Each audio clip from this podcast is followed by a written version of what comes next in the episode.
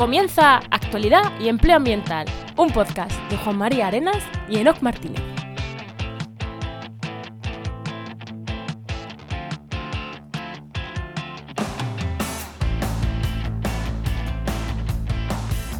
Buenas, soy Juan María Arenas Y aquí Enoc Martínez, y este podcast cuenta con el patrocinio de Oikos MSP. Agencia de comunicación y marketing especializado en ciencia, tecnología y medio ambiente que puedes encontrar en www.oikosmsp.com. Hoy, en el programa 194 del martes 24 de octubre de 2023, hablamos sobre fuego, sobre hormigas, igual también sobre hormigas del fuego, pero vamos a hablar de fuego y hormigas más que hormigas de fuego. Eh, Bueno, y además de fuego y hormigas menos de fuego, y además, yo cuando escucho hormigas, me viene una persona a la cabeza y esa es a la que tenemos aquí hoy. Enoch, hemos ido al, al mejor No, no, divulgador no. que hay. Ahora, ahora ya decimos quién es. Bueno, ¿qué tal tu semana, Juan? Pues nada, mi semana, pues bien, bien. O sea, bastante bien, ¿para qué te lo voy a negar? Eh, bastante bien de curro, quiero decir, bastante cargaico. Y nada, mandando presupuestos y mandando cosas, porque septiembre ha sido un, ha sido un mes de cerrar un montón de cosas y estábamos en un punto de, eh, necesito cosas que necesitamos, ¿sabes? Es esto que hay momentos que tienes muchos presupuestos y, y- y dices, no puedo estar gastando más porque no los puedo hacer.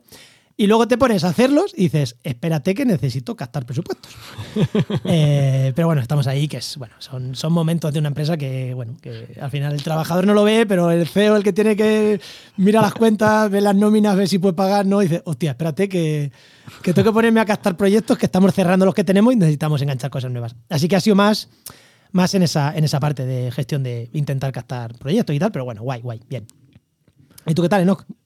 Pues un poco pochillo, pero bueno, así de esto que no terminas de, de estar malo ni de estar bueno y dices, tú me cago en la leche, estás ahí como rankeando, pero va, va, bien, ya saliendo y saliendo. Bueno, yo, también estoy así, bien. pero cuando tienes niños en casa te tiras así de septiembre a mayo. Claro, pero lo tuyo no vale. Lo tuyo- Eso ya va en, en el, en el cargo de padre y ya te lo ponen. Sí. Cuando vas a, cuando te, te sellan, te dan, te dan las instrucciones y te dicen vas a estar malo todo este tiempo. Bueno, no, Bueno, ¿vamos a pasar al invitado o venga. qué? Venga, vamos allá.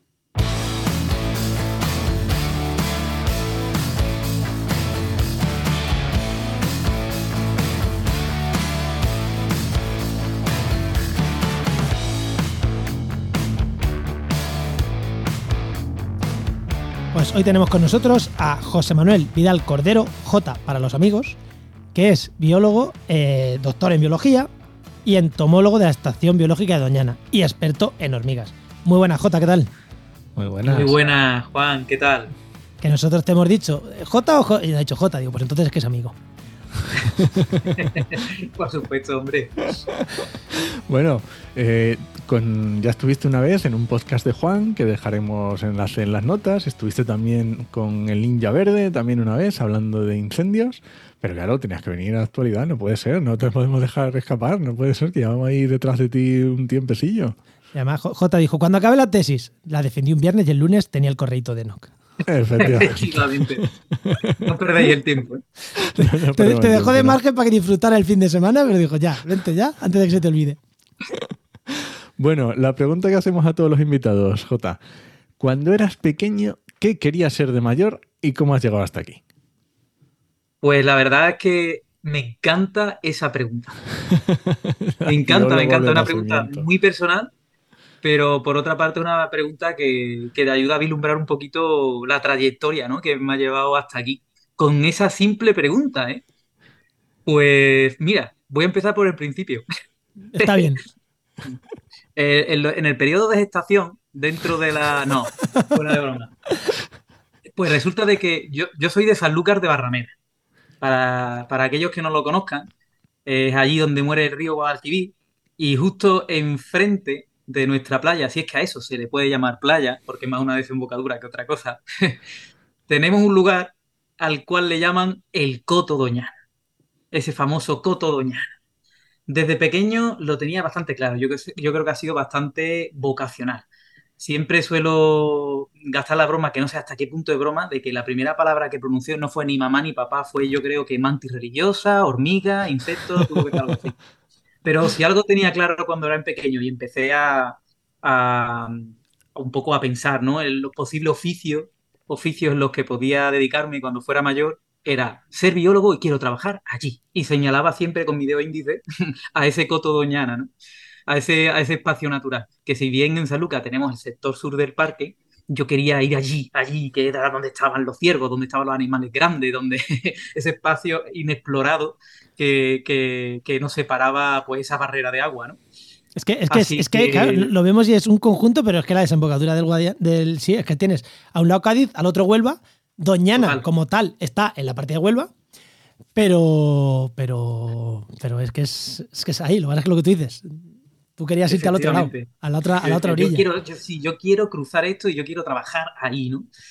Entonces sí, yo creo que fue algo muy vacacional. Y en relación a los insectos, pues piensa, cuando vas a un parque, cuando vas a un campo, a un solar, al bosque, a donde sea, la, la verdad es que los primeros animales con los cuales te topas suelen ser insectos, suelen ser artrópodos, invertebrados, ¿no? Entonces yo creo que esa cercanía o esa primera toma de contacto fueron con ellos, ¿no? Y eran pues los primeros que me llamaron la atención. Bueno, pues mm, perfecto. Mm, vamos, más claro agua. hiciste biología, estudias investigación y estación biológica de Doñana. Sí que está claro. ya te digo que esa pregunta parece. los biólogos siempre lo decimos. Nacemos biólogos, pero es que tú naciste biólogo científico de la EBD. O sea, tú ya, tú ya naciste ya con el cargo y todo. No solo naciste biólogo, sino que naciste con el cargo. Muy pues bien, pues perfecto. Pues no, vamos a hablar un poquito de Doñana y de otros muchos sitios donde ha investigado J y cosas que nos va a contar del fuego. Venga, vamos con el tema ya. Vamos allá.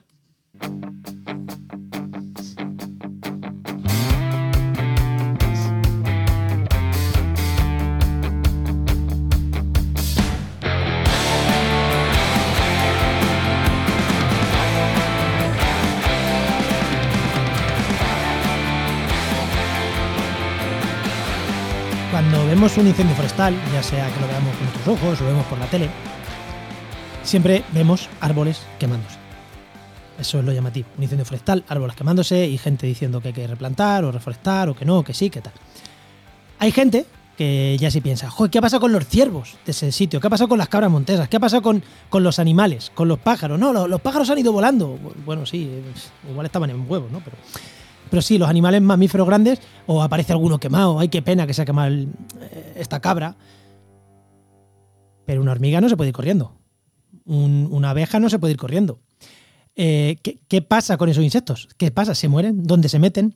Pero es más, ¿qué pasa cuando todos los animales se han ido y algunos no se han podido ir?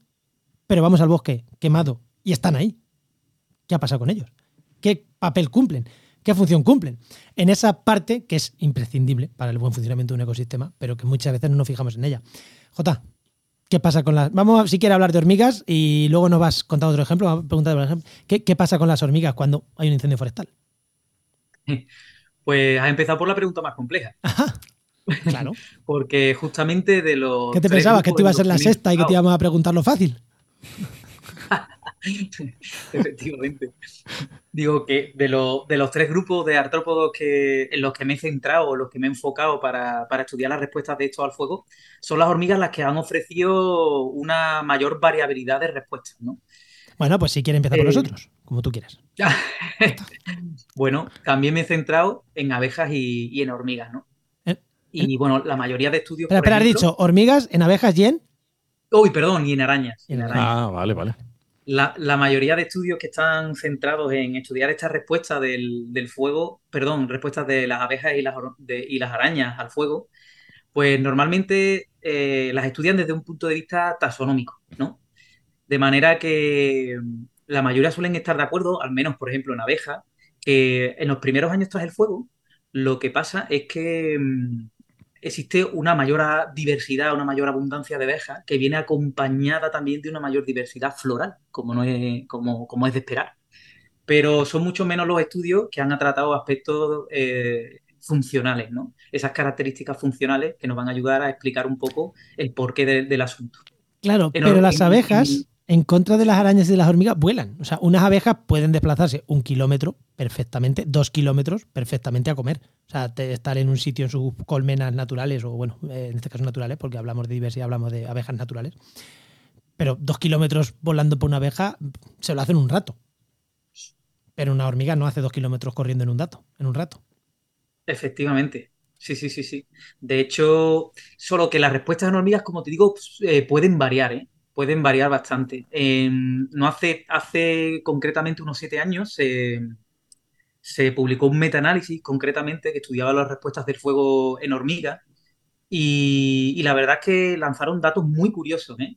Datos muy curiosos, como por ejemplo que sí que afectaba a la diversidad de hormigas, incluso más que a la abundancia, de forma negativa, pero que el efecto era sobre todo en bosques que era en, en bosques, en zonas boscosas, sobre todo en bosques de carácter tropical, ¿no? Y que ese efecto era también más negativo en aquellas zonas donde los fuegos, el incendio forestal, era un elemento poco común con respecto a aquellas zonas donde era un elemento eh, moderadamente, moderado ¿no? o, muy frecuente. Incluso dentro del bosque se dieron cuenta también que estos incendios forestales tenían un efecto negativo mucho más pronunciado que una quema prescrita, por ejemplo, de la cual me gustaría hablar un poquito también después. Y, otro montón de cosas, pero en mi, durante mis estudios me he dado cuenta que, que sí, que se comportan, se pueden comportar, pueden presentar diferentes respuestas, ¿no? Tenemos, por ejemplo, un estudio muy interesante en Belver, en Portugal, donde el fuego afectó la estructura de la, perdón, no afectó la estructura de la comunidad de hormigas, es decir, no tenía en principio un efecto, no vimos un efecto sobre la diversidad, ni sobre la riqueza, ni sobre la abundancia. Podríamos dejarlo aquí, decir, pues bueno, no tiene un efecto el fuego sobre la comunidad de hormigas, pero a la hora de estudiar la composición de la comunidad, nos dimos cuenta de que el fuego sí que tuvo un efecto y que la zona eh, control presentaba una serie de especies de hormigas más asociadas a zonas con vegetación más desarrollada. Sin embargo, las zonas quemadas presentaban una serie de hormigas, de especies de hormigas que estaban más asociadas, más adaptadas a vivir en zonas abiertas, en donde pues, el fuego había hecho su. Vale, o sea que vosotros mirabais grandes números. Si no mirabais la especie, no decíais, tenemos 15 especies, con estas abundancias, con tal. O sea, no cambia la cosa. Ahora, cuando le empiezas a poner nombres, eh, no es que el fuego pase por ellas y sigan ellas ahí viviendo como si nada. No es que se metan debajo de la tierra, pase el fuego y salgan y digan, aquí no ha pasado nada, se ha quedado buen solar. No, o sea, que cambia, cambia las especies, con lo cual sí que cambia la comunidad de hormigas. O sea, unas se han muerto. Pero claro, ¿pero qué pasa? ¿Las mata el fuego o las mata las mata, entre comillas. ¿Las mata el fuego o las mata el que después cuando salgan no es su ecosistema? El cambio de circunstancias. Claro, eh, las condiciones post-fuego, ¿no? Como le llamamos nosotros. Efectivamente, pues hay una, hay una combinación de factores, ¿no? Cuando tú vas a una escena del crimen, como a mí me gusta llamarla, que es un escenario post-fuego, vas a encontrar pues comunidades de, arañas, hormigas y, y, abejas, en este caso, que son los tres grupos focales, que no son ni más ni menos que el resultado de especies que van a sobrevivir a ese fuego, bien porque utilizan refugios eh, espaciales, como pueden ser una isla de vegetación que no se ha quemado, o directamente el vivir bajo tierra, que a partir de unos 10 centímetros de profundidad aproximadamente no, va, no van a ser afectadas por el fuego, oh, o incluso recursos, refugios de tipo temporal también pueden utilizar, es decir, de determinados ciclos de vida pues que son más susceptibles al fuego, eh, no, están presentes cuando está el fuego, para que vosotros me entendáis, ¿no? Pero también está compuesta esas comunidades por especies que, si bien el fuego se las llevó, luego recolonizan las zonas eh, de zonas adyacentes no quemadas, o especies que incluso sobreviviendo tienen que ahora persistir en esas nuevas condiciones por fuego, hay algunas que no, persisten, y hay otras que sí tienen la capacidad de persistir en esas nuevas condiciones. Incluso especies que, aún no estando antes de que el fuego apareciera, mm, después de esas condiciones por fuego, se encuentran que eh, ese escenario por fuego le ofrece una serie de recursos que a ellas les gusta, ¿no? Y terminan colonizando también la zona. Esto es lo que vimos también en este, en este estudio que os he comentado, que os he mencionado, en el cual, pues sí es verdad que el fuego pues disminuyó de alguna forma la riqueza de aquellas especies asociadas a la vegetación, pero luego esto se fue compensado por aquellas especies adaptadas a vivir en zonas abiertas, por lo tanto lo comido por lo servido, ¿no? El efecto portfolio que se le conoce en el mundo de la ecología o, en incluso en el mundo de la finanza. O sea, es... Lo típico de no metas todos los huevos en la misma cesta. Eso, justo eso. Vale, y esto nos estás poniendo un ejemplo, eh, entendemos, nos has dicho en Portugal, esto es un ecosistema mediterráneo adaptado al fuego. Eh, efectivamente, estamos hablando de un ecosistema, eh, un sistema de coníferas donde la especie dominante es el Pinus pinaster, un pinus que un pino que recluta bastante bien después del fuego, tiene una serie de adaptaciones para vivir, o mejor dicho, que les ayuda a vivir en hábitats propensos a incendios. Sin embargo, no es la única zona de estudios que hemos tenido a lo largo de, estos últimos años, ni, ni es la única eh, tipo de respuesta que hemos observado por parte de las hormigas. Por ejemplo, en Salo, en Cataluña, eh, un incendio que afectó a cerca de 200 hectáreas, cuya especie dominante era un Pinus nigra, era era Pinus negro. La comunidad de hormigas, durante cuatro años que hicimos ese estudio, no se recuperó. En cuatro años. Es decir, afectó tanto a la estructura como a la composición, tanto taxonómica y funcional de las comunidades, y esta no alcanzó los valores anteriores al incendio. Claro, pero fíjate. Es que depende mucho de lo que has dicho. Si llegan, si tienen que llegar especies de hábitats abiertos, tienen que estar esas especies relativamente cerca.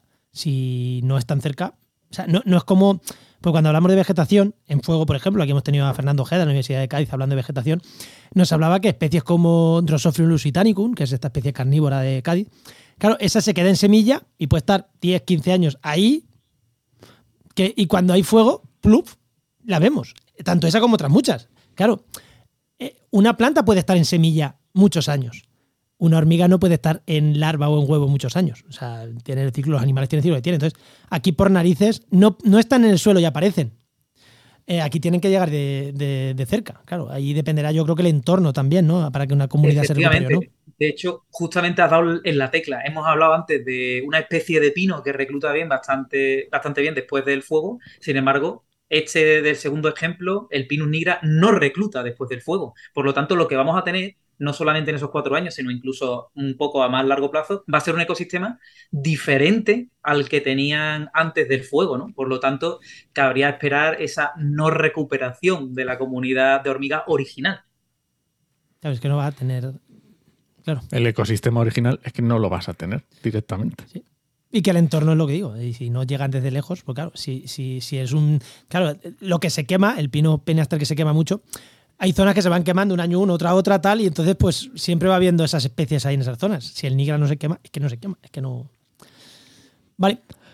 y una pregunta. Eh, claro, aquí estamos hablando, vale, en, un sitio donde tenemos un ecosistema, lo que decías, una especie que regenera, que va a tener el ecosistema en, relativamente poco tiempo, vamos a tener otra vez el ecosistema funcionando y pueden, lo que decíamos, es, pues, si se pueden las especies venir de zonas aledañas o lo que sea, se regenera pero también imagino que dependerá de si tenemos pocos incendios o muchos incendios, porque no será lo mismo un incendio cada cinco años o cada diez años que un incendio mm, todos los veranos.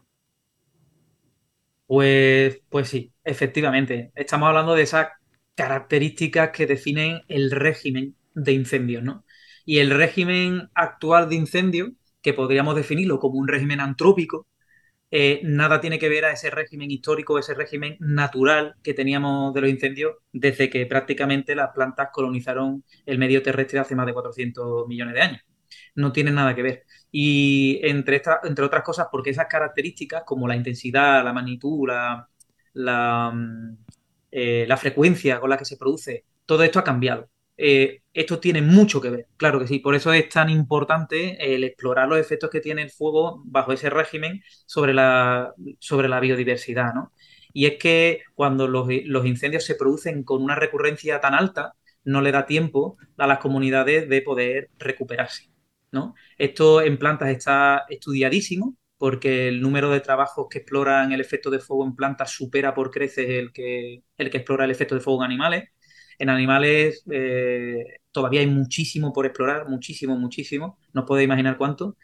Em, pero sí, claro, efectivamente, los animales están sujetos a un ciclo de vida que tienen su tiempo y si ese tiempo se corta por esa recurrencia alta en incendio, obviamente no va a dar tiempo a, completar el ciclo y, los efectos negativos van a ser brutales.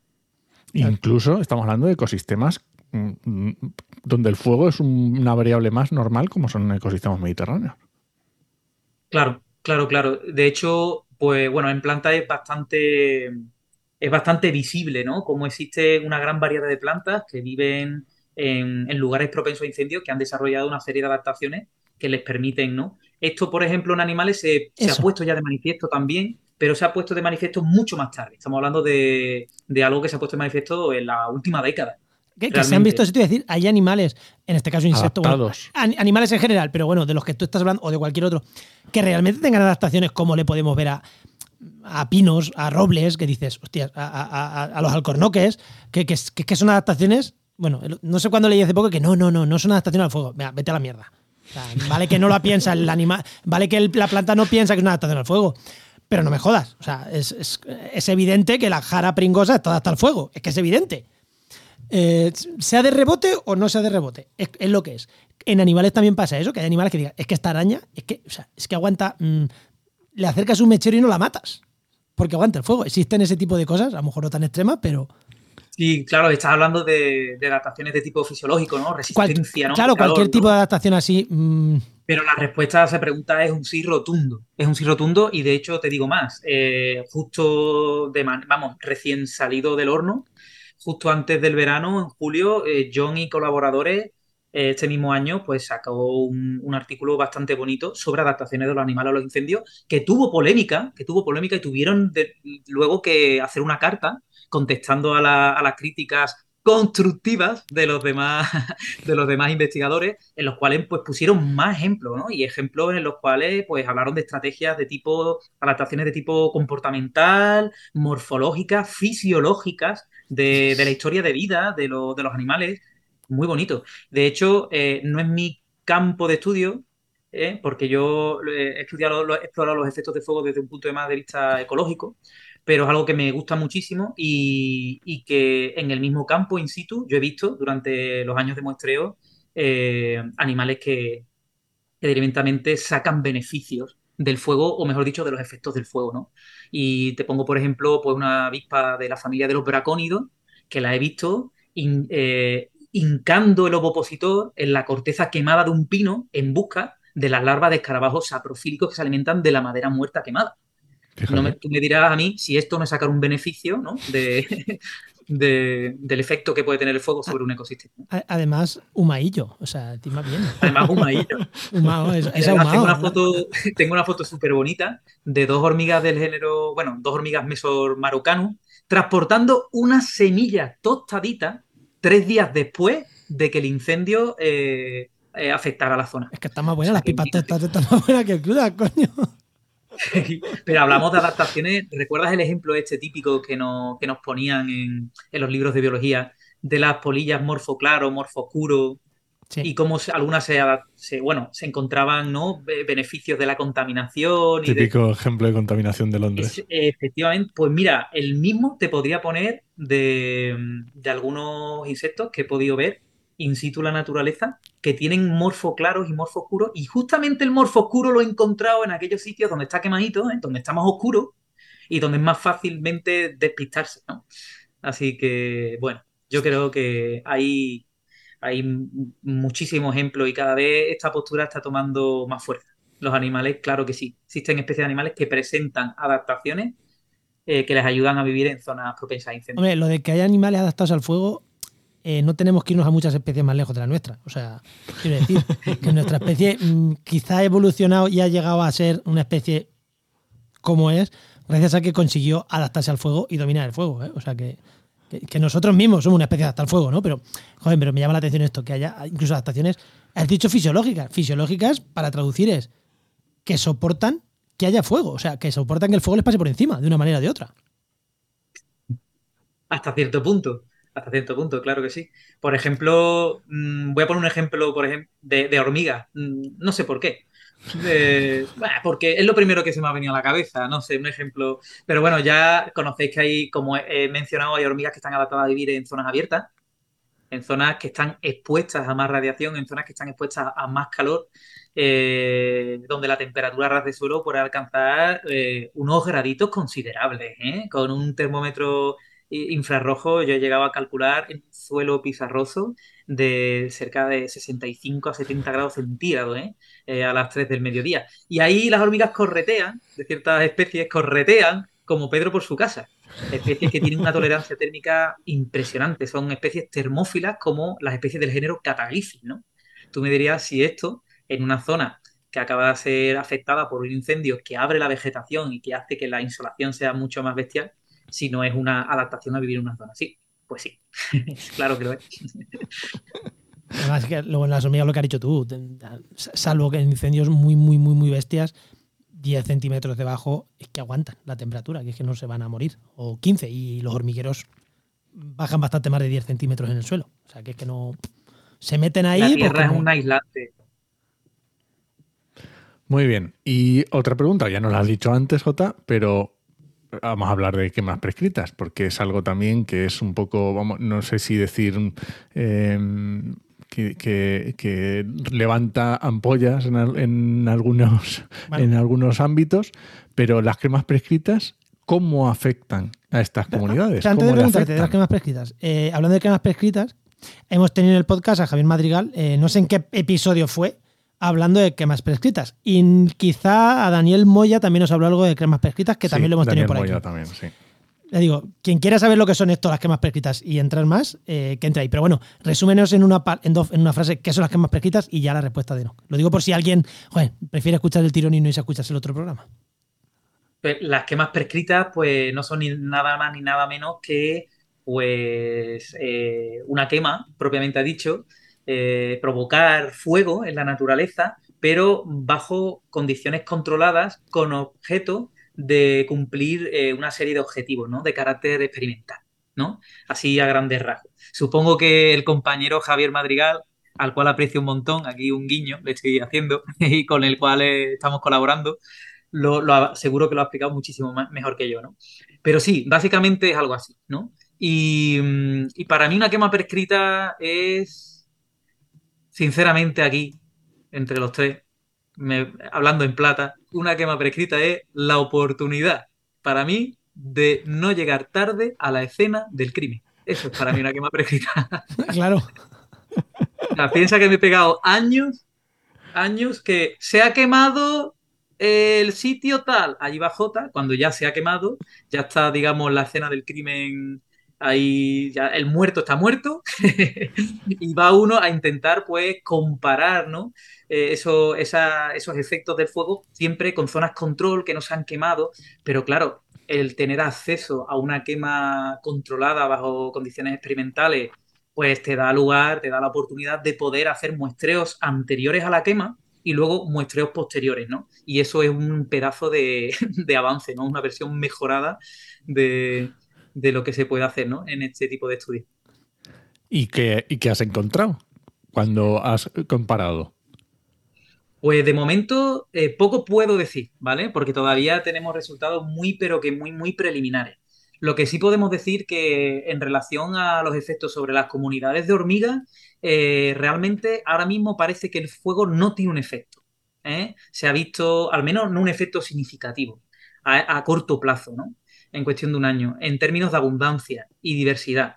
Pero, mm, pero todavía es pronto, ¿eh? Todavía es pronto, habría que hacer un monitoreo a más largo plazo, porque claro, entra la cuestión que justamente no dijiste antes, y es qué pasa después con esas comunidades que sobreviven, ¿no? En esas condiciones post-fuego. Y bueno, nos gustaría seguir explorando, ¿no? Todavía es un poco pronto para, para dar una, un, resultado, un resultado definitivo. Sí, pero esto está bien, ¿no? Esto que estás diciendo, porque mm, aparte de que las cremas prescritas son para experimentar, también en ciertos sitios, para evitar incendios muy tochos, se pueden hacer quemas prescritas. Entonces, claro, si sabemos que eso va a arder, porque es que va a arder, es que, es que, joder, me acuerdo que hablaba con Fernando Ojeda, ya que lo he dicho, de la Universidad de Cádiz, una zona que ardió en, por, por, el estrecho de Gibraltar, por Alcornocales y por ahí, y decía, si es que yo llevo años diciendo, esto este año se quema, esto este año se quema, porque son ecosistemas adaptados al fuego y no hay que ser muy listo si estás metido en el, en el, ambiente ese para saber cuándo un ecosistema está que necesita fuego, por así decirlo. Entonces, claro, no es lo mismo que llegue un incendio en verano con todo seco, eh, destrozando todo y posiblemente poniendo en riesgo mmm, poblaciones, gente, seguridad, tal, que hacerlo en octubre, en noviembre, cuando no hay viento, cuando sabes que va a llover tres días después. Eh, o sea, que, lo llevas todo controladito, ¿sabes? Es mucho mejor. claro, claro, y entonces no le va a afectar igual a las comunidades de hormigas, a las comunidades de animales en general. Entiendo, una quema prescrita que un incendio a lo bestia. Entiendo, ¿no? Sí, sí, sí, totalmente. Y además, si mira, si causa horror el escuchar quema, como decía antes, ¿no? Imagínate si yo combino en una misma frase esta- estas palabras. Quema, doñana. Yo combino en una misma frase esas dos palabras y te digo yo que eso ya causa terror, pavor, ¿no? Sí, pero Y es justamente el lugar donde hemos llevado a cabo eh, las quemas prescritas, eh, justamente en la reserva claro, eh, pero es que hace de, de Doñana. cinco... Pero tiene, obviamente hay unos motivos que, que lo justifican. Ahí no ha sido una fiesta de las pipas, ni muchísimo menos, ¿no? El objetivo principal era el restaurar el hábitat del conejo y justamente las quemas se han llevado a cabo en zonas de matorral mixto, donde la carga de muertos eh, en aire, como dicen, como dicen los del Infoca, que me encanta esa expresión, carga de muerto en aire, eh, por parte de las aulagas y otras plantas es impresionante. Eh, o sea, eso se quema o se quema, o sea, se va a quemar. Y eso cuando arda, arde Troya entera, ¿no? Es súper complicado Hace- el poder controlar. Sí, sí. Eso que hace 5 o 6 años, más o menos, hubo un incendio en Doñana que hubo que abrir en, en la zona donde están los linces, que los están criando en el programa de cau- cautividad, tuvieron que abrir las puertas. Porque, porque, se, porque se les quemaba el centro. En plan, que se vayan los pobres animales y ya los rescataremos si podemos, pero que se van a morir achicharrados aquí dentro. O sea, Sí, que, sí, que, 2000, claro, 2017, sí. 2000, sí, más, de, más de 9.000 hectáreas. Fue algo increíble, sí. claro, es que hecho, es una de las zonas de estudio, ¿eh? Dentro de- del campo de trabajo ha sido una de las zonas de estudio. Ahí, eh, hablando de fuego, eh, aquí hablaba de ecología de, de- de plantas. Eh, una foto de Juli Pausas, que es un investigador también muy prestigioso de, fuego y vegetación de la Universidad de Valencia. Me acuerdo que vi una foto que decía el antes del fuego y el después. ¿Qué os gusta más? Y es que, evidentemente, el antes del fuego era una miseria lo que había allí y el después del fuego es que era muchas especies. Que era como, ostras, es que igual no es tan malo. ¿Sabes? Igual eh, lo necesitan. Eso pasa también en las comunidades de insectos. En plan, que hay un antes del fuego que dice, esto hay, está tan dominado por una especie, y que después del fuego sirve para que la cosa mejore en riqueza y demás, o no, o en, o en insectos no se nota tanto el que hay ecosistemas que. o sea, ¿Me, me entiendes lo que te quiero decir? ¿no? Que, por ejemplo, pinares, Totalmente.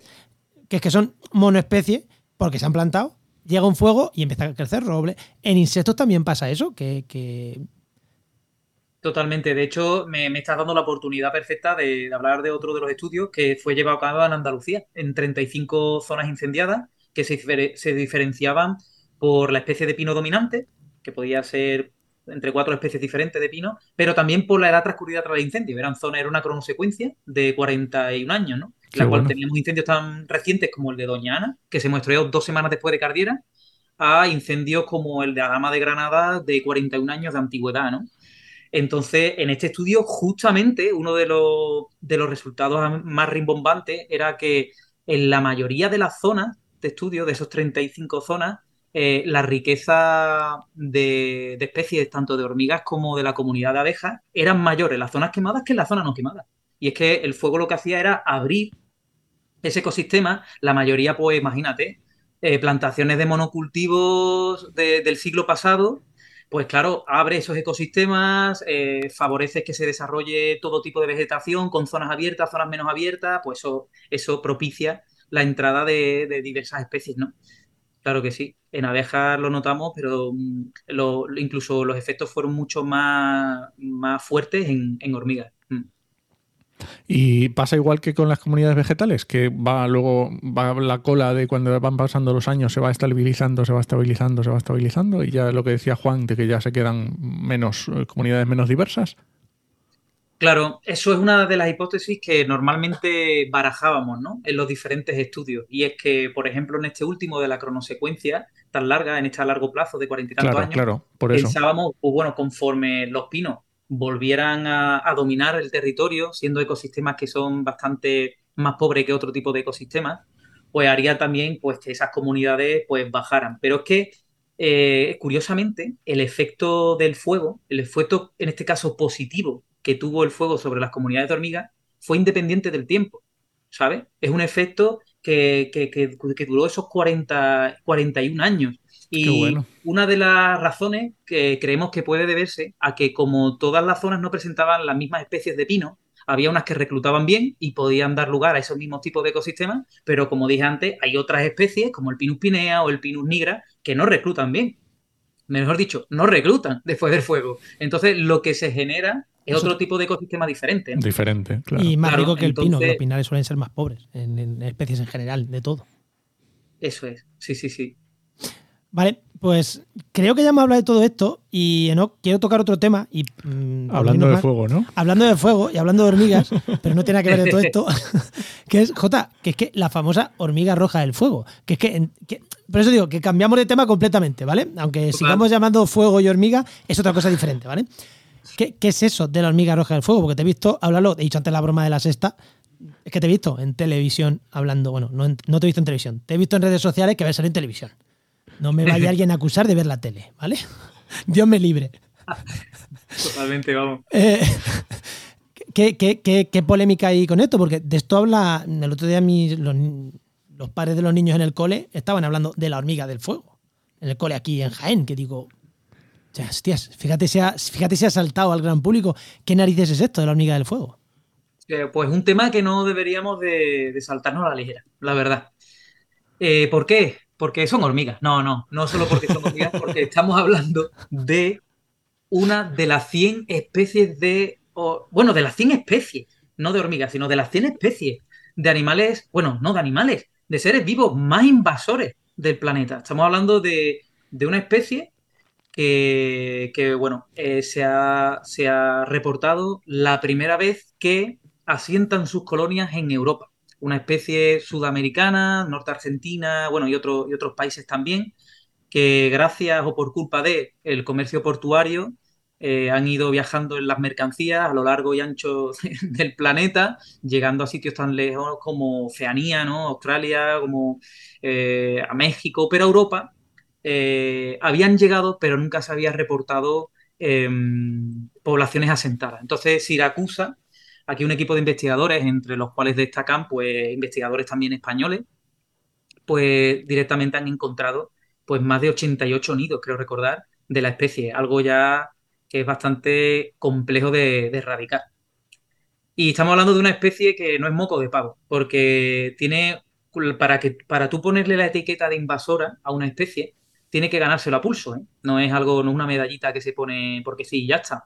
Una especie puede ser exótica cuando te la encuentras fuera de su rango nativo, pero para que tenga ese sello invasor, de verdad tiene que, tiene que hacer cositas malas, como yo digo, ¿no? Tiene que tener muchos efectos negativos sobre eh, los ecosistemas, economía, eh, etcétera, etcétera. Estas los tiene, los tiene, y podríamos estar una tarde entera enumerándolos. Pero es que encima es de importancia médica. Estamos hablando de un animal que además sus picadoras son muy dolorosas, causa una serie de pústulas, en el peor de los casos, si eres, tienes, eres propenso, propenso con alergia, te puede dar un choque anafiláctico, si te pica cerca del ojo, a tu perro, a tu animal mascota cerca del ojo, le puede producir ceguera. Estamos hablando de algo que, que a la población, obviamente, cuando le toca la salud, pues le interesa más todavía.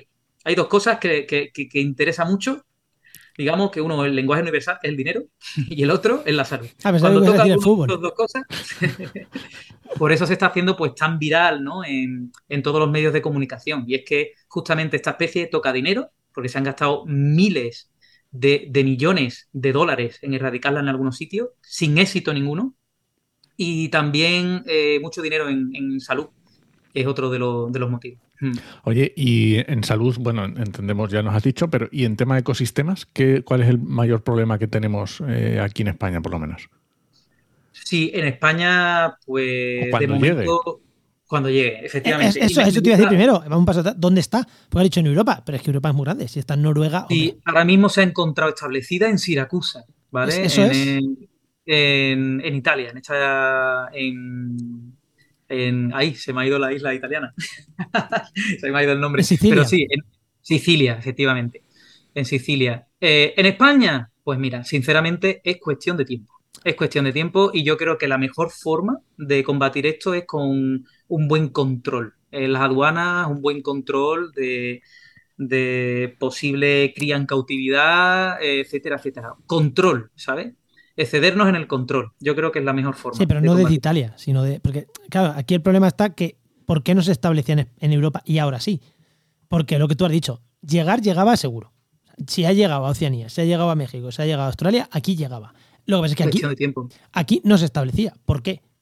Igual han cambiado las condiciones. O sea, no. mm, ¿Es por eso por lo que ahora se establece o, o- o por qué se ha establecido ahora? Porque Sí, mira, ya se, ya se reportó mm, hace, unos años, hace creo que unos cinco años aproximadamente, se reportó en Málaga eh, la aparición por un cargamento, creo recordar, de madera por parte de, las personas que, trabajaban con este cargamento, ¿no? Pues había una- unas hormigas que les picaban y que producían picaduras bastante dolorosas, ¿no?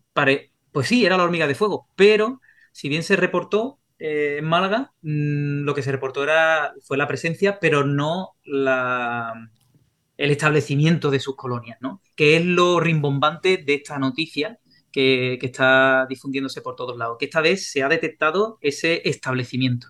Parece que el cambio climático, según el estudio que, han hecho, eh, parece que puede favorecer el establecimiento de, sus poblaciones. Y bueno, la región mediterránea es una zona que, mm, que tiene pues ciertas características de tipo ambiental que pueden ayudar a esta hormiga a establecerse, ¿no? Porque son, digamos, de alguna manera parecidas a, a los sitios de donde son nativas. Pues no queda otra. Pues, pues, control, control y control y que no entre. Y cuando entre, pues. pues Y cuando entre, pues a correr. a correr. No, no, hombre. A correr no, pero sí es verdad que vamos a tener que tener, vamos a tener mm, que lidiar con buenos sistemas de seguimiento porque algo que no, que no he terminado respondiendo es la pregunta que hizo Non, ¿no? De qué, qué impactos negativos puede tener sobre el ecosistema. Numerosísimos, ¿no? Desde impactos sobre las comunidades de hormigas nativas, artrópodos eh, y vertebrados, ¿no? Pensar en los servicios ecosistémicos que muchos insectos, eh, empezando por las hormigas, nos ofrecen cada día de forma totalmente gratuita, por el simple hecho de respirar. Como por ejemplo puede ser la dispersión de semillas por parte de las hormigas. Si llega una especie que desplaza o extingue poblaciones locales, ¿qué pasa con esas semillas que transportaban porque- esas especies? Es una especie que se lleva mal con otras, ¿no? No es una especie que para nosotros nos produzca daños, pero luego sea una especie buena, que dices, pues es que a nosotros nos hace pupa, pero no, no, que es una especie cabrona con allá donde va. Con todas las de la ley. Con todas las de la ley. Claro, en su, en su lugar de origen, pues ya está sometida a unas ciertas competencias y donde, pues, tiene un equilibrio, ¿no? Son Vive, con otros matones. Vive con otros matones, sí, pero cuando se establece, en el caso de que establezca en un, en un lugar como puede ser España, en un lugar fuera de su rango nativo, pues nos encontramos que es una especie como es muy agresiva, no encuentra apenas competencia, no encuentra apenas pues animales que la depreden eh, y desplaza fácilmente por su agresividad y por la, abundancia de sus poblaciones a otras especies, ¿no? Con las consecuencias que eso pueden tener sobre el ecosistema, claro que sí. Pero es que aparte, pues causa daños en la agricultura, con las pérdidas económicas que eso puede llevar. ¿Porque se comen los pimientos? No, porque cuidan de su ganado que se comen tus pimientos, ¿sabes? O porque simplemente los, agricultores no pueden trabajar en la zona porque resulta que cada vez que echan mano a los pimientos hay una hormiga que le pone el brazo que parece una bicha harta castaña. Entonces, claro, pues como tú comprenderás, eso dificulta la agricultura. Mm. Oye, quien quiera ver esto de los pulgones, es, es lo que ha dicho de que contra su rebaño es que las hormigas tienen rebaños de pulgones a los que cuidan y de los que luego se alimentan. No de los pulgones, sino de un liquidito que echan, que ya me lo contó J, ya me lo, me lo contó en el podcast este que decía Noga al principio de, de. Mm, Es eso, ¿no? O sea, que viven de eso también, que cu- cuidan sus propios pulgones. Sí, tienen un amplio espectro alimenticio porque es que son omnívoras, las tías encima, comen de todo, pero uno de sus recursos alimenticios, sí, justamente es la sustancia azucarada, la melaza, que, que expulsan los pulgones. Bueno, pues oye, después de habernos Son- quedado con este buen cuerpo, Claro, son el, ga- el ganadero, es que, verdad, es que de verdad es el ganadero cabrón que va con el palo dándole a todo el que se acerca a su ganado. Pero si es que yo las entiendo, es que yo las entiendo.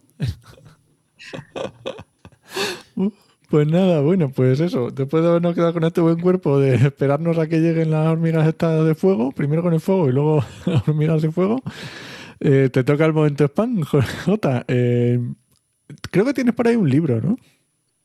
Y tengo, pues mira, tengo un libro que, que justamente eh, salió publicado en el 2021 y se llama ¿Qué sabemos de las hormigas?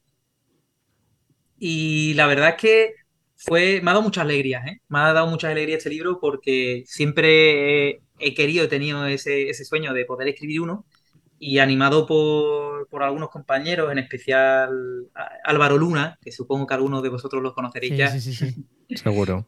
Pues él me animó mucho, ¿no? A que, a que escribiera, tío, tanto que te gustan las hormigas y quieres escribir un libro, pues escribe uno de hormiga. escribe uno de hormiga y, y, pon tus conocimientos ahí, ¿no? Eh, que estén de forma... Pero el reto realmente fue el, decir, oye, pero yo no, quiero un libro que, que, sea para, para frikis de hormiga solo. Quiero un libro que pueda leer, pues, mi cuñado de 15 años, mi madre, pero que también lo pueda leer, pues, un catedrático de universidad con mucha curiosidad o incluso con muchos conocimientos en este mundo y que vea dentro del libro, pues, cosas que, que no conocía, ¿no? Basado a lo mejor en los últimos papers y tal, ¿no? Ese fue el reto, ¿no? Y ha tenido bastante buena aceptación, la verdad, muchísimo más de lo que me hubiera imaginado. Entonces, os puedo asegurar que no tengo tanta familia y tantos amigos. y, bueno, pues sí, si tengo que hacer spam de algo, sería de ese libro. Si de verdad tenéis un ápice de curiosidad acerca del mundo de las hormigas, que os aseguro que es alucinante, eh, yo os invitaría a echarle un ojo porque vaya a descubrir a unos seres que, a los que os parecéis más de los que creéis. y si no, seguirle en redes, JM Vidal Cordero, y ya os va a convencer, no os preocupéis. Muy bien, pues vamos finalizando, Juan. Venga, vamos finalizando.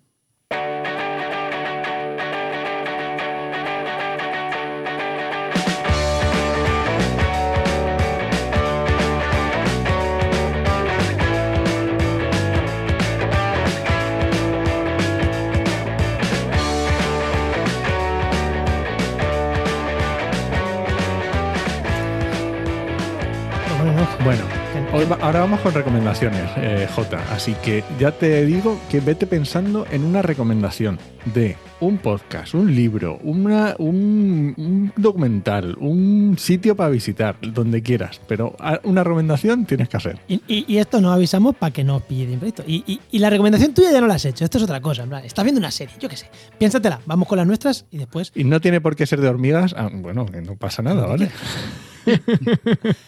Cuando te recomiéndame algo, lo primero que te venga a la cabeza, eso, eso vale. Venga, pues yo voy a recomendar un podcast que yo creo que te va a, te va a gustar, Juan, que es eh, Open, el podcast de Minimalism, que no sé si lo habías escuchado alguna vez o... Bueno, pues Minimalism es una marca de moda. Eh, Minimalist Brand. Minimalist Brand, efectivamente, pues tiene un podcast que se llama Open, Open, pues el Open, el podcast de Minimalism que es eso, de emprendimiento y marcas y está. Bueno, pues gusta ese tema, está guay. A ese le da una, una escucha. Venga, voy yo con una recomendación que esta, esta, mm, o sea, esta va a ser o sea, muy friki, o sea que... Mira, me estoy viendo, bueno, estoy viendo, no, ha sacado eh, SiteGround, que es el hosting donde, con el que trabajamos en la agencia y todos nuestros clientes, si no tienen hosting, les recomendamos SiteGround de una manera o de otra. Ha sacado una serie de vídeos en su canal de YouTube sobre analítica web. Y es muy sencillo. Entonces, para cualquiera que tenga una web que, que más que menos tenga un blog y que no tenga ni puñetera idea de, cómo analizar eso un poquito, está muy bien, porque la da Pablo Moratinos, que es un puñetero clase de la analítica web, y la hace, yo me lo estoy viendo, mm, no me aporta mucho, pero es que me gusta tanto como divulga y me gusta tanto como lo cuenta que cualquiera que tenga curiosidad en tener un poquito de estadística en su web y entender un poquito, eh, se lo recomiendo. La verdad que es un está bien, en el, canal de, de SiteGround, de, que, no que me escribís y os lo digo quién es, y os lo, paso porque está súper bien. Ha visto, que, ha visto J que es una recomendación muy, bueno, muy del sector en el que yo estoy. Si es que al final me dedico al marketing, comunicación y marketing. Entonces al final, pues... Voy a tocar recomendación de estas de marketing que a la mesa mayoría no le dirán nada, pero oye, igual a alguien que sí que le pueda interesar esa recomendación. J. Bueno, venga, te toca. Pues mira, yo voy a hacer un enorme esfuerzo por salir de mi zona de confort y voy a recomendar algo que en principio o de momento no tiene nada que ver con hormigas. Digo de momento porque no me lo he terminado todavía, pero me está encantando. Y es un libro. Es un libro que se llama El primate que cambió el mundo, de Alex Richard Boyce. No sé si habré pronunciado bien los apellidos. Sí. Y de la editorial Geoplaneta. Eh, yo lo sigo por redes eh, y hicimos un intercambio cultural. Eh, yo le pasé que sabemos de las hormigas, él me mandó este, este libro y tenía ganas un poco de cambiar, de salir de esa zona de confort, ¿no? Y de leer algo que no tuviera que ver con hormigas. y tengo que decir que me está gustando muchísimo el libro. Todavía no lo he terminado, pero me gusta mucho el cómo está, eh, pues justamente relacionando eh, la naturaleza con, con nosotros, ¿no? Y cómo nosotros a lo largo de, de miles y miles de años eh, hemos ido cambiando la naturaleza a nuestro, anto- a nuestro antojo, ¿no? Sí. También Bueno, lo tengo sí, entrevistado en el podcast de En- hoy, Costa lo tengo entrevistado y fue la persona que a mí me, me explicó que, que somos un poquito neandertales. Ahí tuvimos una mezcla, hay un porcentaje de ADN nuestro que, que no somos pura raza, ¿eh? venimos un poquito ya mezcladitos. A algunos se le veía por la calle, se le ve, se le ve que dices, tú llevas un poquito. Fue a él el que me lo descubrió, que, que realmente no es que llevar un poquito, es que todos llevamos un poquito. Si queréis escuchar a Alex, está en el, en el podcast de Oikos, en el, en el programa número 14. Así que ahí, ahí está. Es en el mismo que está por, la fecha, más o menos. Más o menos por ahí, sí. Muy bien, pues muchas gracias, Jota. Ha sido un placer. Muchísimas, el muchísimas gracias. Muchísimas, muchísimas gracias. Gracias a tu niño o niña que nos ha dejado terminar el programa sin despertarse. Sí, sí. No, que no quiero hablar muy alto, pero creo que sigue durmiendo en la cuna si no hubiera aparecido en directo. Pues venga, hasta otra. Bueno, no. Este podcast pertenece a la red de podcast Podcastidae, la red de podcast de ciencia, medio ambiente y naturaleza. Y muchísimas gracias por compartir el programa, por comentarios en redes sociales, que últimamente en LinkedIn nos lo está compartiendo la peña, o sea que bien, y le está dando interacción y tal, guay. O sea, lo, lo agradecemos mola, mucho. mola, mola. Eh, lo agradecemos, lo agradecemos mucho y, y nada, que te esperamos en el siguiente programa de actualidad y empleo ambiental. Nos escuchamos. Adiós. Y hasta luego, Jota.